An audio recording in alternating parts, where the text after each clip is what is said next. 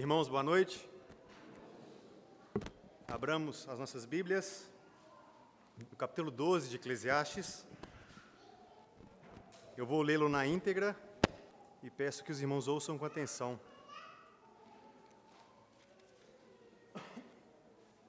Eclesiastes 12 diz assim a palavra do Senhor: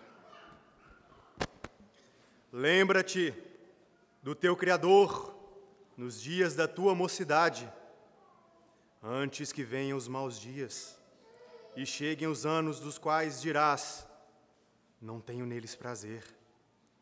Antes que se escureça um sol, a lua e as estrelas do esplendor da tua vida, e torne a vir as nuvens depois do aguaceiro. No dia em que tremerem os guardas da casa, os teus braços, e se curvarem os homens outrora fortes, as tuas pernas, e cessarem os teus moedores da boca, por já serem poucos, e se escurecerem os teus olhos nas janelas, e os teus lábios, quais portas da rua, se fecharem, no dia em que não puderes falar em alta voz, te levantares à voz das aves, e todas as harmonias, filhas da música, te diminuírem, como também quando temeres o que é alto, e te espantares no caminho, e te embranqueceres como floresce a amendoeira, e o gafanhoto te for um peso, e te perecer o apetite, porque vais à casa eterna, e os pranteadores andem rodeando pela praça.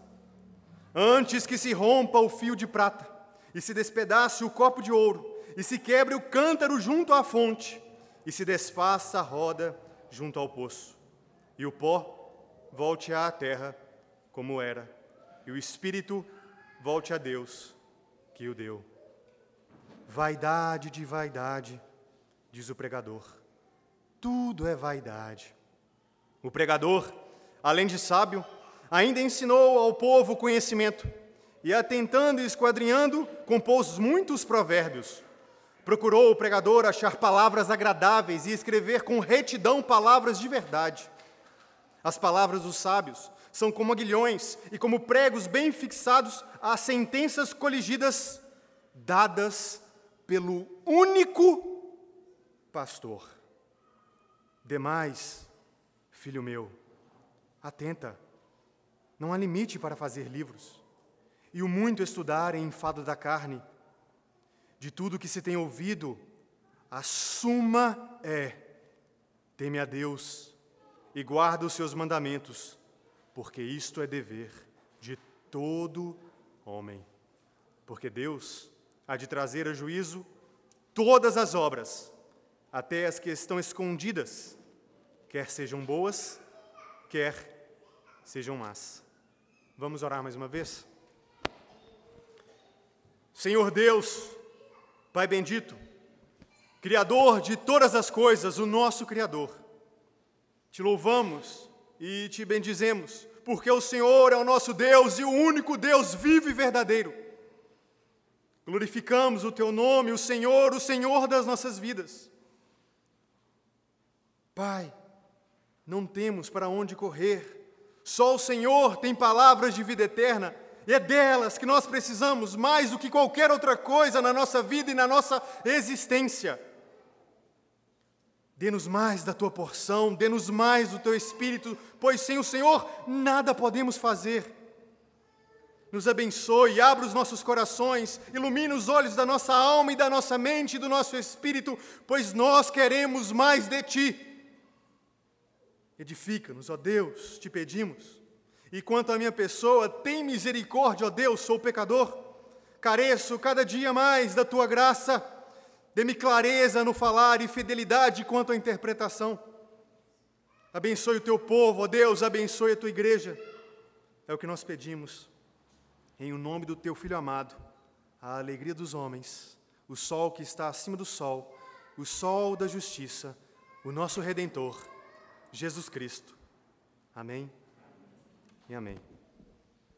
Todo aquele que deseja expor o livro de Eclesiastes, e de forma mais específica, o capítulo 12, enfrenta um grande desafio.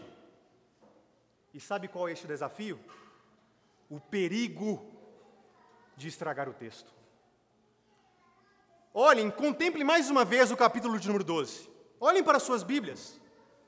Percebam a grandeza, a beleza e a magnificência das palavras de Salomão.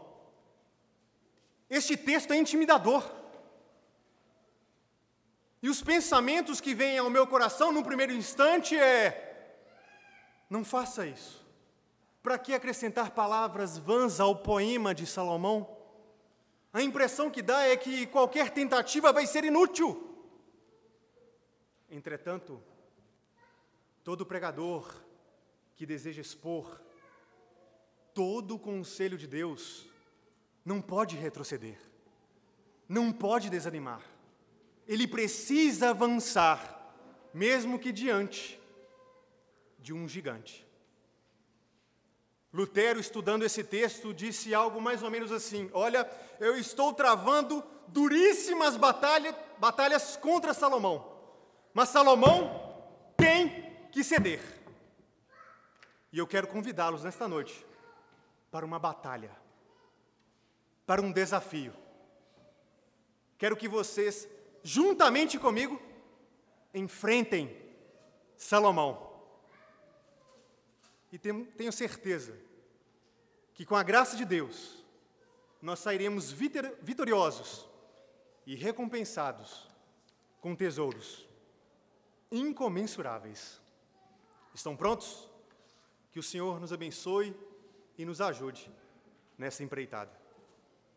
Todos nós sabemos que em uma batalha é necessário estratégias. E uma estratégia mais que milenar é recuar. Mas não é recuar para ficar desanimado, é recuar para depois avançar. Um passo para trás, para depois dar dois passos para frente. E é isso que nós vamos fazer antes de entrar no primeiro versículo do capítulo 12. Vamos voltar para os dois últimos versículos do capítulo 11, onde Salomão diz assim: Alegra-te, jovem, na tua juventude, e recreie-se o teu coração nos dias da tua mocidade. Anda pelos caminhos que satisfazem ao teu coração e agradam os teus olhos. Sabe, porém, que de todas estas coisas Deus te pedirá contas.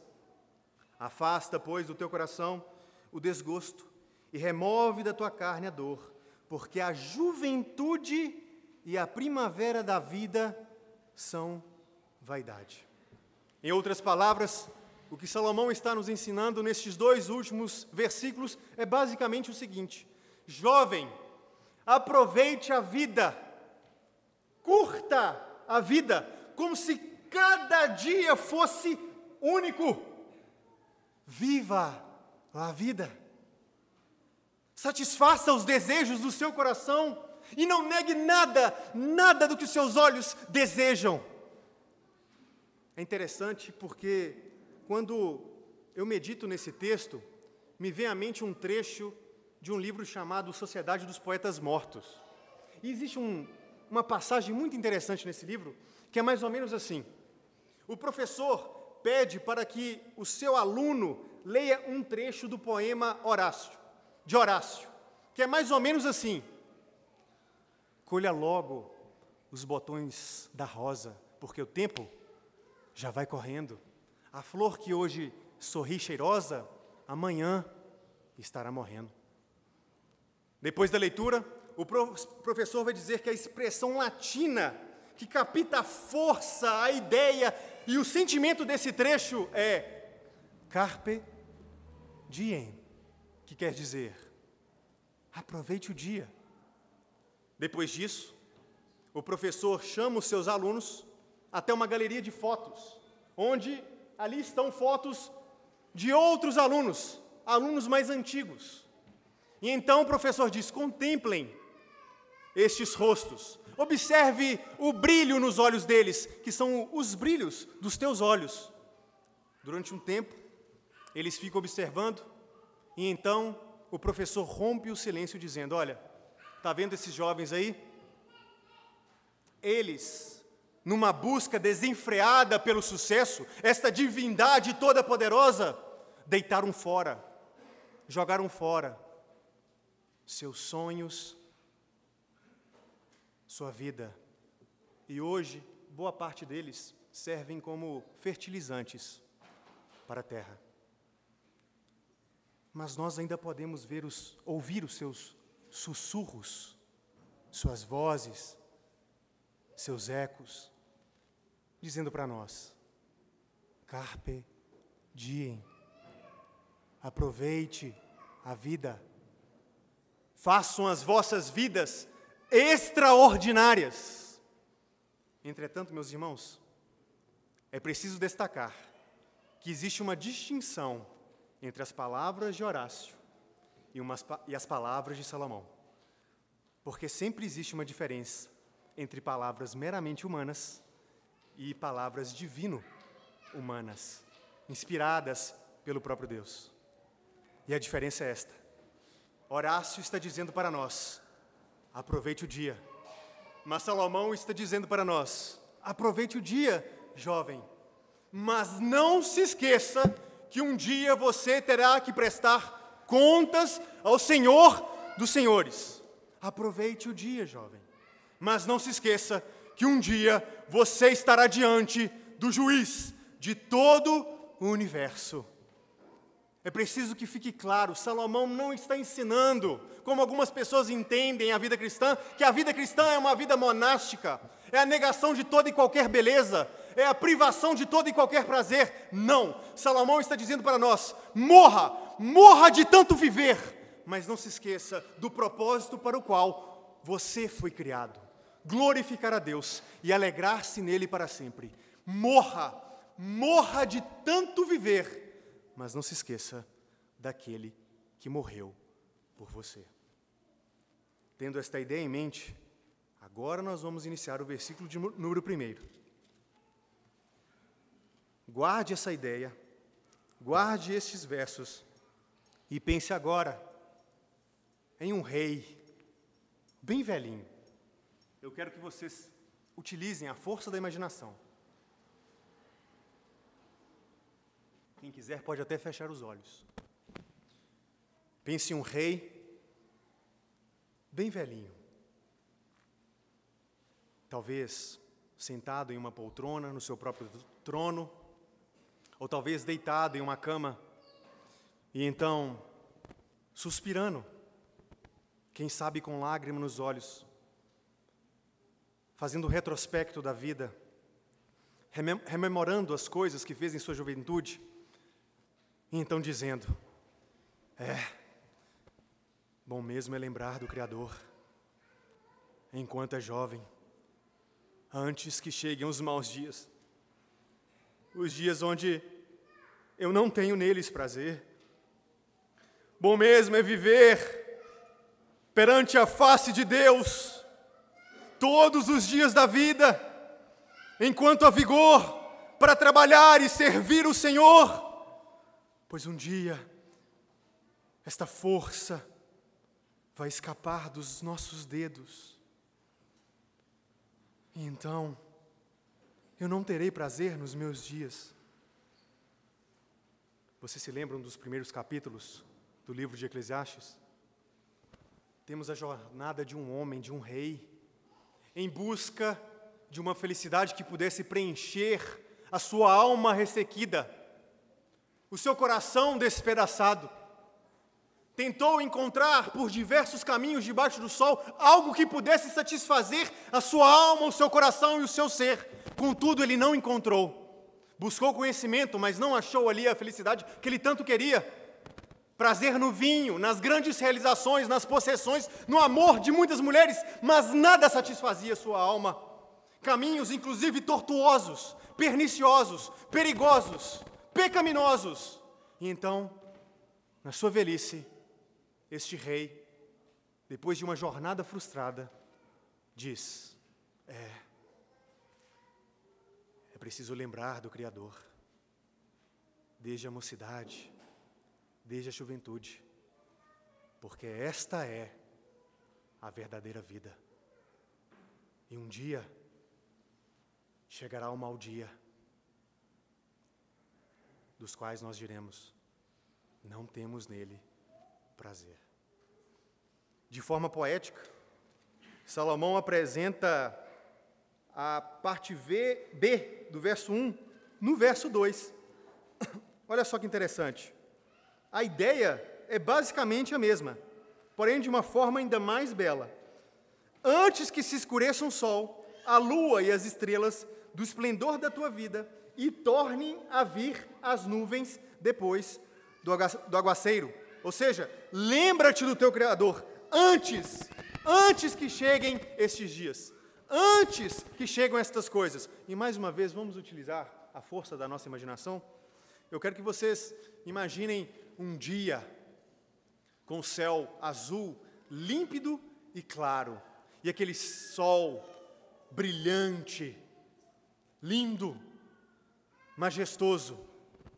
Ou se você preferir, imagine aquela lua cor de mel e aquelas constelações dançando com ela, aquela multiplicidade de estrelas. Que dia belo, que noite bela.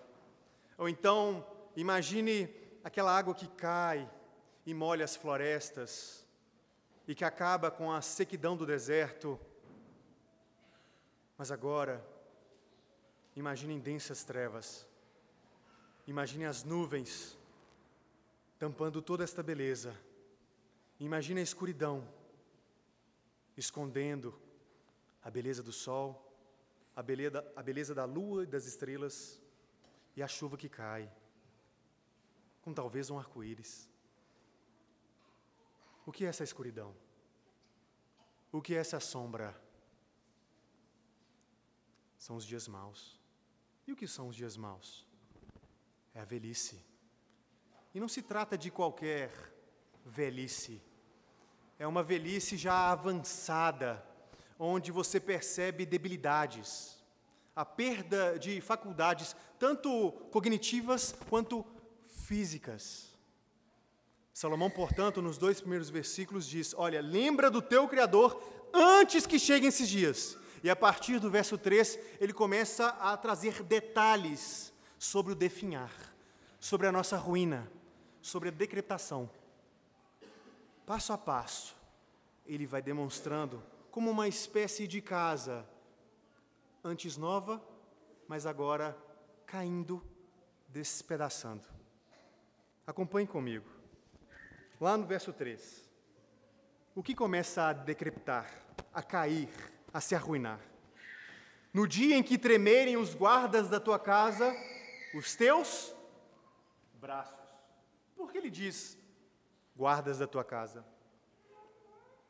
Ora, muitos de nós, creio eu, aprendemos com Muhammad Ali ou Holyfield que braços fortes, especialmente punho, punhos fechados, são guardas, são protetores não somente da nossa casa, isto é, o nosso corpo, mas também da nossa família. E como disse o grande e célebre filósofo Mike Tyson, todo mundo tem um plano, até levar um soco na boca.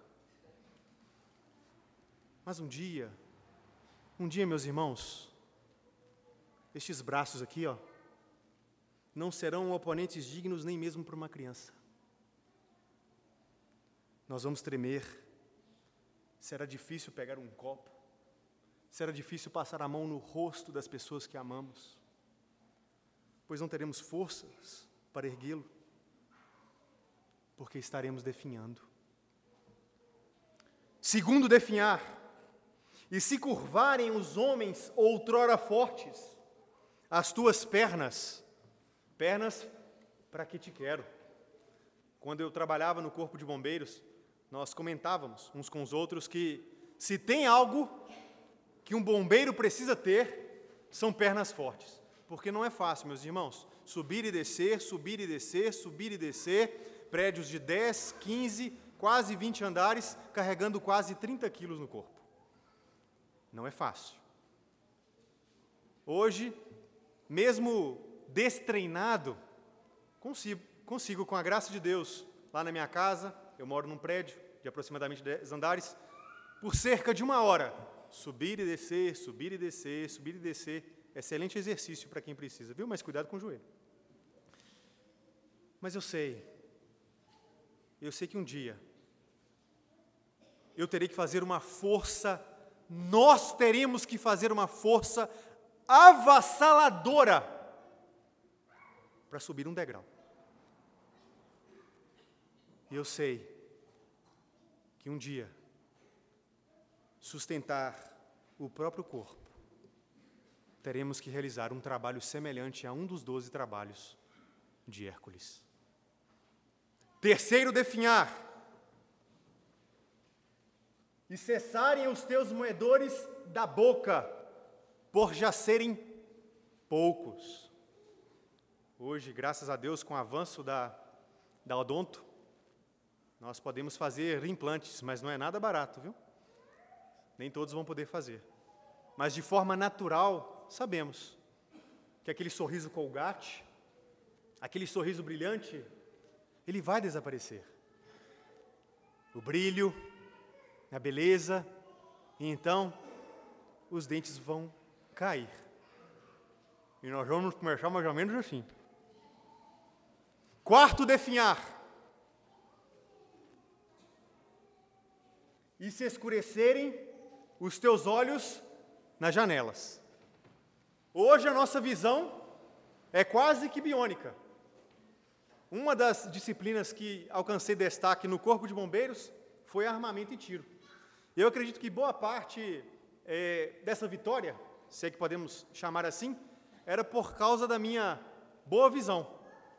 Eu me lembro, é um fato até interessante, e eu fiquei muito feliz, porque um dos meus instrutores era uma lenda do BOP, do Batalhão de Operações Especiais da Polícia Militar. E eu lembro que ele reclamava de todo mundo, até que um dia eu fiz vários disparos com é, um revólver de calibre 38 e todos bem lá no centro, na massa, bem agrupados os tiros. E aí ele me elogiou. Só que elogio de quem trabalha no BOP é mais ou menos assim, ó. Mas eu sei, eu já tenho percebido isso na minha vida. Eu não tenho mais a mesma visão. Eu estou com 34 anos. Lá no fundo eu vejo como árvores homens como árvores. E talvez um dia eu vou precisar de óculos. Aliás, eu já preciso de óculos. Agora eu estou me lembrando aqui que esse ano eu tive que renovar minha carteira por pouco. Por pouco eu não passo. Mas eu ainda sou teimoso. E talvez um dia os, nem mesmo os óculos vão adiantar. Este é o definhar da existência humana. Mas há mais. Olha o próximo. E os teus lábios, quais portas da rua, se fecharem. No dia em que não puderes falar em alta voz, te levantares à voz das aves e todas as harmonias, filhas da música, te diminuírem. Antes de falar sobre os vários problemas, decrepitudes que tem nesse versículo, eu preciso falar do versículo em si. Se você pegar outras versões, verá que há diferenças quanto à tradução. E algumas diferenças realmente podem até mesmo trazer uma diferença na interpretação. Contudo, permanece a ideia central e dominante do texto. Portanto, mesmo que você tenha ou leia outras versões, saiba muito bem que a ideia da ruína, do definhar, persiste, se encontra em todos os textos. Então, dito isso, eu quero mostrar o próximo definhar para vocês. O quinto, os teus lábios, as portas da rua, se fecharem, no dia em que não puderes falar em alta voz. Hoje, eu sei que se eu forçar um pouco mais, eu consigo pregar sem o microfone. Mas eu sei que um dia, talvez o microfone não me ajudará muito nem mesmo o microfone será suficiente. Porque a voz vai desaparecer.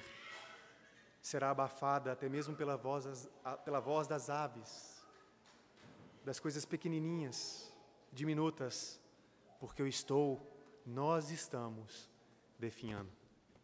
Será difícil um dia para nós, Bruno, se Deus assim nos abençoar com uma vida longa, pregar.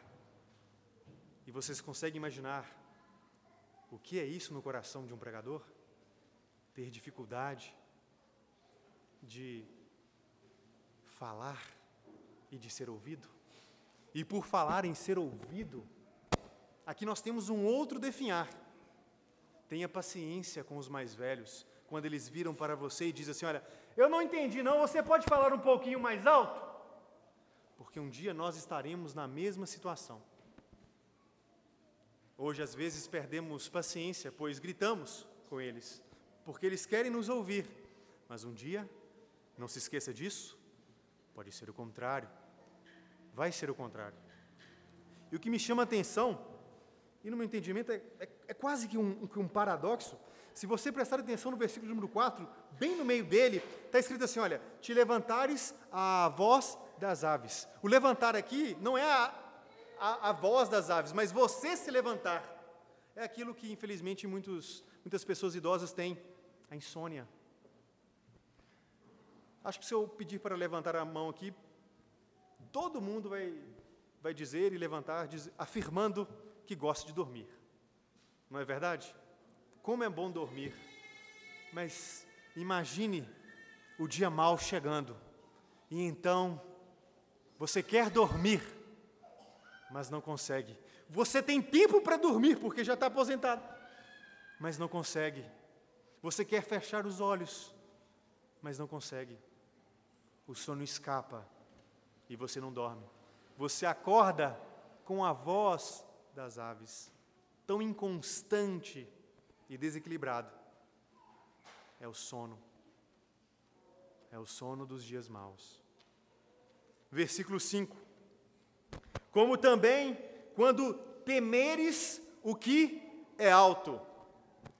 Eu me lembro quando jovem, aproximadamente 16, 17, 18 anos, essa idade nós somos um tanto é, doidos, né? Eu gostava de fazer o tal do le parcours. Eu e meus amigos pulávamos muros de 3, 4 metros. O que era um muro de 4 metros para nós? Nada. Dando mortal para trás, dando mortal para frente. Às vezes machucávamos, mas juventude rapidinho se recuperava. Mas vai chegar um dia, vai chegar o dia mal, em que você vai olhar muito bem onde você está pisando uma queda da própria altura pode ser fatal. Uma queda da própria altura pode te matar. Você sentado, perdendo o equilíbrio, caindo, pode morrer. Sua vida pode findar. E então vem o medo. O medo que você não tinha na juventude. E te espantares no caminho. Acredito que existam algumas pessoas aqui que são do interior.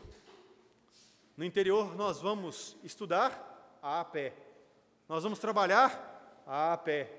Nós vamos para o clube a pé. Nós vamos para a casa dos nossos amigos a pé. Nós vamos num restaurante a pé. E quando você assusta, andou mais ou menos uns 15 quilômetros, 20 quilômetros. Mas chegará um dia em que nós teremos medo do caminho porque ir à padaria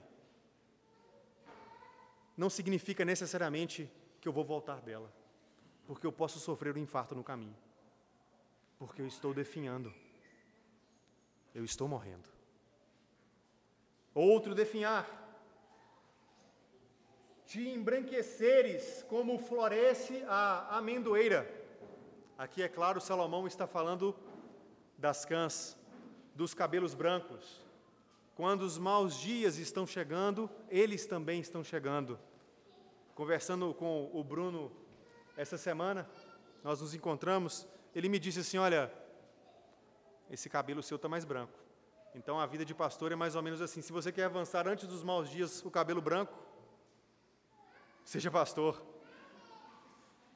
Mas não é algo necessariamente ruim, meus, meus irmãos, não me entendam mal. É um trabalho que eu não troco por nada, absolutamente nada.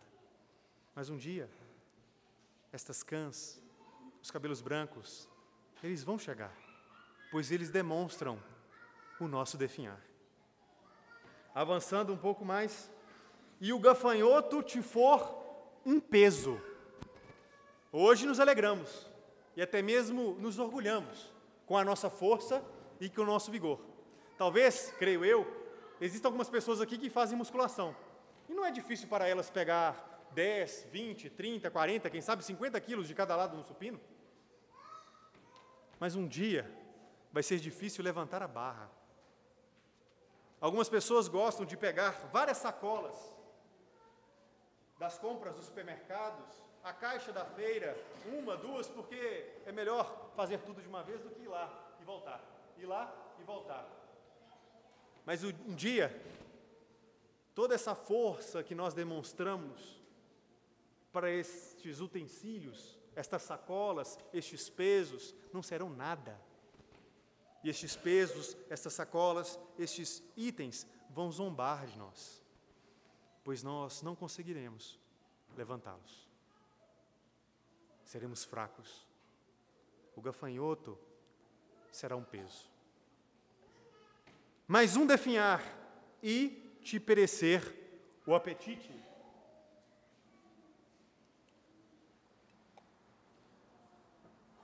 Vamos usar aqui mais uma vez a força da imaginação? Se vocês quiserem, fechem mais uma vez os olhos. Pudim de leite condensado, mousse de limão, torta de bombom ouro branco, estrogonofe de bis, risoto de camarão, risoto de três queijos, fricassê, frango com quiabo, vaca atolada, feijoada, Vou parar um pouquinho, senão o pessoal aqui vai tacar uma pedra em mim. É gostoso demais essas coisas, não é verdade? E é gostoso comer todas essas coisas, quase que, quase que beirando a gula. Mas um dia você não terá prazer nestas coisas, porque o seu apetite vai perecer. Você vai preferir aquela sopa rala você não vai aguentar comer. E eu não posso deixar de falar a picanha com dois dedos de gordura. Créditos ao Bruno, viu? Um dia estas coisas não terão graça, porque o apetite já se foi.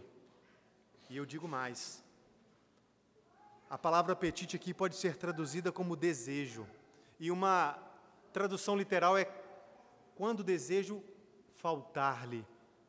Então, há muitos estudiosos que compreendem que o desejo aqui, o apetite aqui, não é apenas pelo alimento, é por aquilo que você está pensando. Sabe esse fogo que hoje te consome, esse desejo ardente de estar junto com a sua esposa? É, isso aí vai acabar. Isso aí vai passar. Isso aí também vai definhar.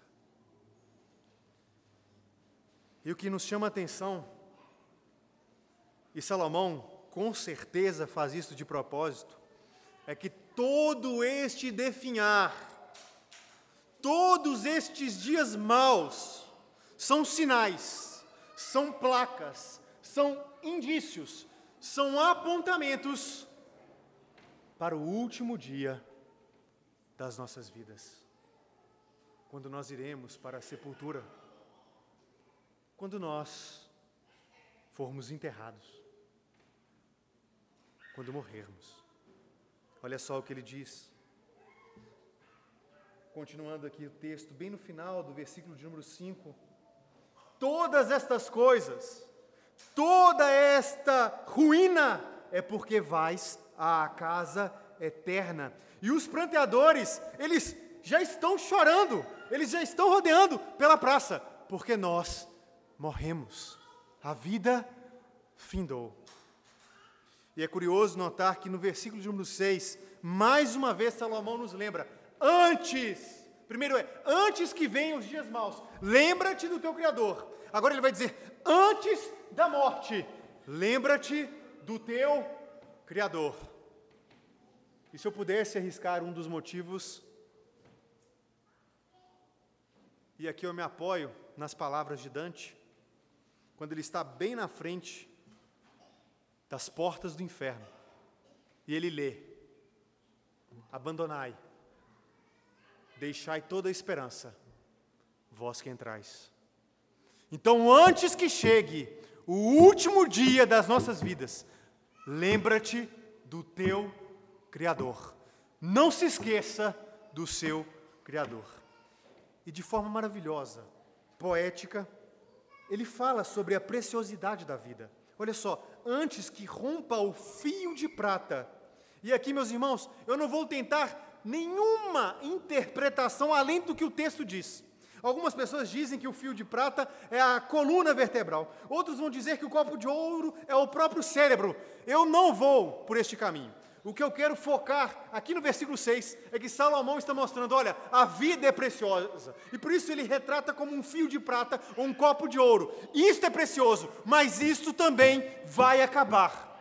Isto vai ruir, despedaçar não somente o fio de prata, mas o copo de ouro, mas se você continuar avançando no texto, no versículo de número 6 ainda, ele vai dizer: E se quebre o cântaro junto à fonte, e se desfaça a roda junto ao poço, ou seja, a água, que também é algo preciosa, um dia vai desaparecer, vai passar por meio dos nossos dedos, assim como todo líquido.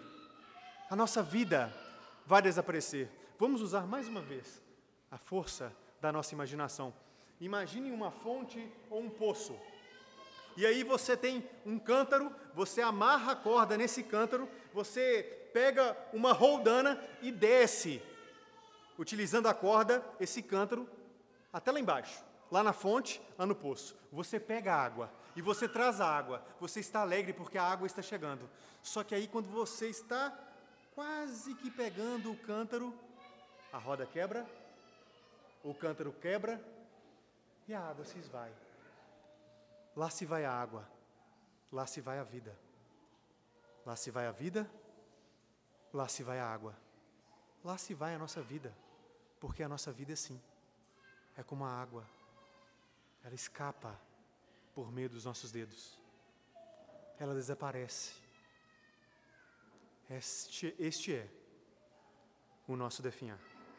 E então, o pó volta à terra, como era e o espírito volte a Deus que o deu. É importante destacar aqui no versículo número 7 que Salomão deixa bem claro, apesar de que o Antigo Testamento trata isso de forma germinal, que o homem não é de modo algum a soma das suas partes materiais. É mais do que isso. É sim sua parte material, mas ele também é espírito.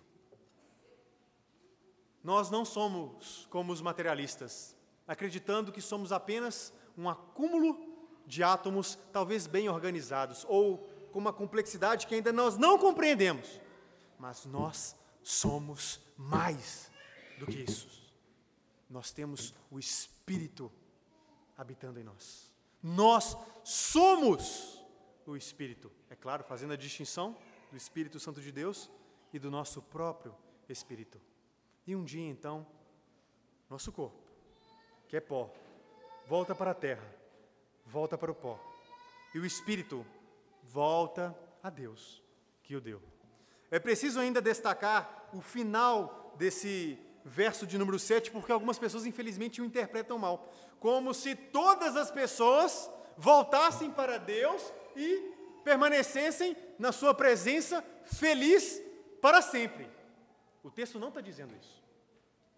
Primeiro precisamos lembrar a literatura sapiencial, de sabedoria deste texto. Além disso, precisamos lembrar a, da forma poética que ele foi escrito.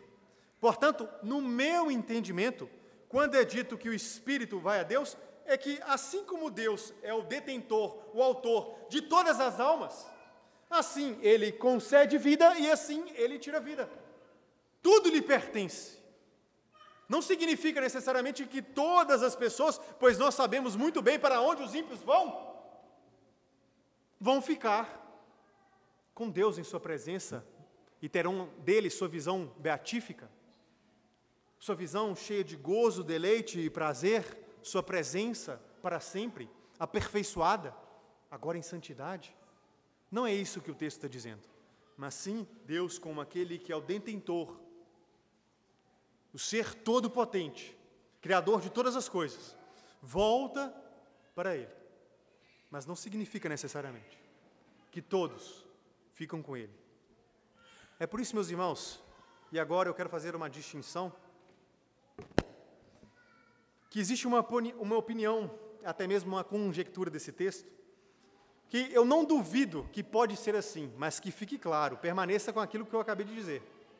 Nada impede que todas as pessoas, quando morrerem, tenham um encontro com Deus, mas não como juiz, porque as pessoas encontrarão com Deus como juiz no último dia, mas nada impede que eles encontrem com Deus como uma espécie de delegado, onde elas são e serão encarceradas por causa dos seus próprios pecados. E aqueles que confiaram e depositaram todas as suas esperanças na pessoa de Jesus Cristo serão libertos para o paraíso. Lembrando mais uma vez, é apenas uma opinião e uma conjectura. Portanto, fiquem com aquilo que eu disse inicialmente. Deus, o Todo-Poderoso, é detentor de todos os espíritos. E nesse sentido, então, Salomão está nos ensinando. E então, no versículo de número 8, Salomão contempla todas estas coisas. Contempla a sua jornada, contempla a sua vida, tem, contempla a sua juventude e até mesmo o seu definhar, a sua velhice, e vai dizer: vaidade de vaidade. Tudo é transitório, tudo é futilidade, tudo é efemeridade. Ah, tudo é como correr atrás do vento. E assim, diz o pregador. Temos aqui uma terceira pessoa. Tudo é vaidade. Lembrando os primeiros sermões que há uma certa controvérsia se Salomão escreveu o livro de Eclesiastes em sua totalidade e também o compôs, ou se ele escreveu em sua totalidade e uma outra pessoa compôs. O importante, meus irmãos, não é saber o que é certo e o que é errado, pois é difícil determinarmos o que aconteceu no que diz respeito à segunda pessoa. O importante é sabermos que sim, Salomão escreveu e foi inspirado pelo Espírito Santo de Deus. Isso é importante. Mas perceba que a continuidade do texto é como se fosse uma outra pessoa falando, apesar de sabermos que isso não é algo efetivo e tem todas as provas do seu lado. Observe o que ele vai dizer. O pregador, além de sábio, ainda ensinou ao povo o conhecimento e, atentando e esquadrinhando, compôs muitos provérbios. Ou seja, o que está sendo ensinado aqui para nós é que o livro de Eclesiastes é apenas uma porção, é apenas um recorte da sabedoria de Salomão. Várias outras coisas foram escritas, várias outras coisas foram produzidas, mas nós encontramos aqui também palavras maravilhosas. Procurou o pregador achar palavras agradáveis e escrever com retidão palavras de verdade. Ele não foi simplesmente escrevendo aquilo que ele já sabia. O texto nos dá a entender, ainda mais com os próximos versos, que ele meditou, refletiu, pediu forças para escrever estas belas palavras que chegaram até nós. As palavras dos sábios, elas são como aguilhões, são espécies de espetos mesmos, para nos incomodar, para nos espetar, porque muitas vezes nós precisamos disso. Nós somos como aquelas ovelhas teimosas, que esquecemos assim do nosso Criador. E então é necessário que as palavras espetem os nossos corações, para que, poder, para que possamos mais uma vez lembrar do propósito para o qual nós fomos criados e quem é o nosso redentor. As palavras dos sábios, elas são como espetos, elas são como aguilhões e como pregos bem fixados a sentenças coligidas, muito bem distribuídas, escolhidas, porque elas servem justamente para ficarem impregnadas em nossas mentes, em nossa alma, para que nós não nos esqueçamos delas. Agora, veja que maravilhoso. Qual que é a mágica do livro de Eclesiastes? Será que é a sua força existencial? Será que é a universalidade da sua aplicação? Será que é a sabedoria de Salomão? Não. Estas coisas são periféricas. Estas coisas são instrumentos. Estas coisas são secundárias. É porque as palavras dos sábios, meus irmãos, elas são dadas pelo único pastor. Nosso único pastor. Aquele que faz com que possamos deitar em pastos verdejantes. Aquele que nos conduz a águas de descanso. Aquele que refrigera a nossa alma. Aquele que nos conduz em um caminho de retidão e de justiça. E aquele que não nos abandona, mesmo se passarmos no vale da sombra da morte. Aquele que não nos abandona em nosso definhar, em nossa ruína, em nosso decriptar. Aquele que não nos abandona na morte, porque Ele mesmo é a ressurreição e a vida. Nosso único pastor, nosso único Senhor, Jesus Cristo o nome que está sobre todo nome, o qual importa que os homens sejam salvos. Um único pastor, Jesus Cristo, que morreu pelos nossos pecados, mas não permaneceu morto, porque a morte não pode vencer, não pode conter aquele que é o autor e doador da vida.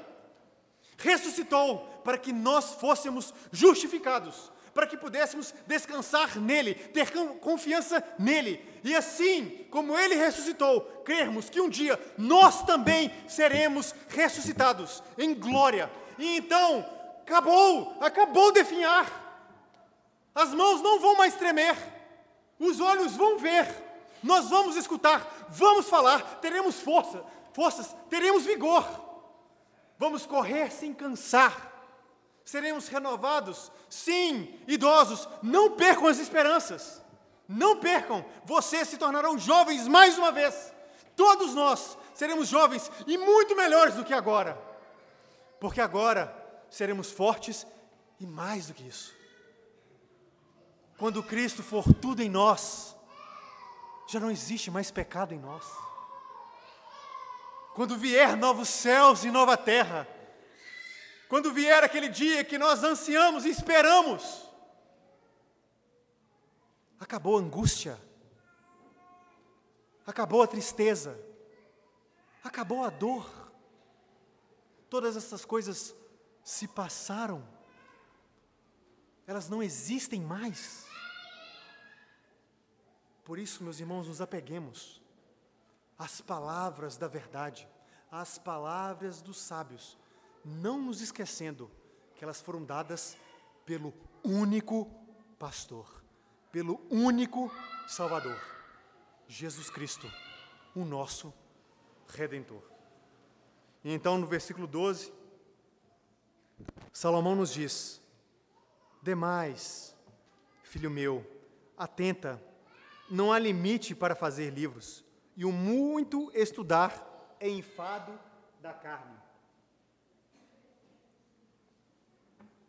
O que Salomão está dizendo para nós é o seguinte: estude o quanto quiser, sempre terá algo mais para aprender. Estude o quanto quiser, você não vai encontrar as palavras de vida eterna a não ser na Sagrada Escritura. Seja o mais sábio, seja o maior intelectual, seja o grande gênio do século, do milênio, mas todas essas coisas são vãs Todas essas coisas não podem trazer aquilo que o homem realmente quer. Essas coisas não podem satisfazer de forma plena, cabal, definitiva, total o coração do homem. Nada disso. É por isso que Salomão está dizendo: olha, pode estudar. Não me entenda mal, meus irmãos, estudar é bom e é importante, mas não ponha o seu coração aí. Aprenda, aprenda muito, mas não se esqueça da suma, da síntese da nossa existência. Nunca se esqueça, por mais que você seja uma enciclopédia ou biblioteca ambulante, não se esqueça que a suma da nossa existência é teme a Deus e guarda os seus mandamentos, porque isto é o dever de todo homem. Isto aqui, saber isto aqui, é mais importante do que ter lido 10 mil livros. Isso aqui é a suma daquilo que nós precisamos conhecer e saber.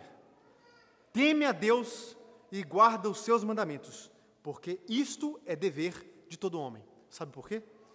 Porque Deus há de trazer a juízo todas as obras, até as que estão escondidas, quer sejam boas, quer sejam más. Um dia todos nós teremos que prestar contas ao Senhor dos Senhores, ao Rei dos Reis. E a pergunta é: como você tem vivido a sua juventude? Como você tem vivido o seu definhar? Onde você tem depositado o seu coração? Onde você tem gastado tempo? O que você tem buscado? O que verdadeiramente o seu coração anseia e deseja? O Senhor está no topo. O Senhor é o que você mais quer e mais deseja e mais anseia. É isso? Pois esta deve ser a nossa prioridade. Lembra-te do teu Criador nos dias da tua mocidade, antes que, antes que cheguem os maus dias, dos quais dirás: Eu não tenho neles prazer. Jovens, avancem, trabalhe pela causa de Cristo, para a glória de Cristo, nunca se esquecendo do propósito para o qual vocês foram criados.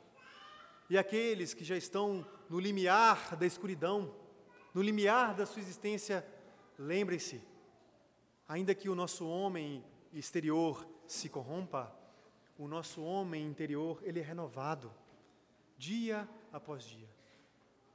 E as coisas que nos esperam e nos aguardam no novos céus e nova terra não podem ser comparadas com as coisas que nós passamos aqui. Há um eterno peso de glória nos aguardando, meus irmãos. Hoje, a beleza da vida, sim, há muita beleza da, na vida, há muita alegria, há muita felicidade, é apenas como um lampejo, é apenas como um fragmento. Hoje vemos como aquela criança que está bisbilhotando no buraco da fechadura, mas um dia essa porta vai se abrir, tudo vai descortinar, e então ficaremos para sempre com o nosso Redentor, a alegria dos homens, Jesus. Então, não haverá mais definhar. A morte já foi vencida e viveremos para sempre com a vida.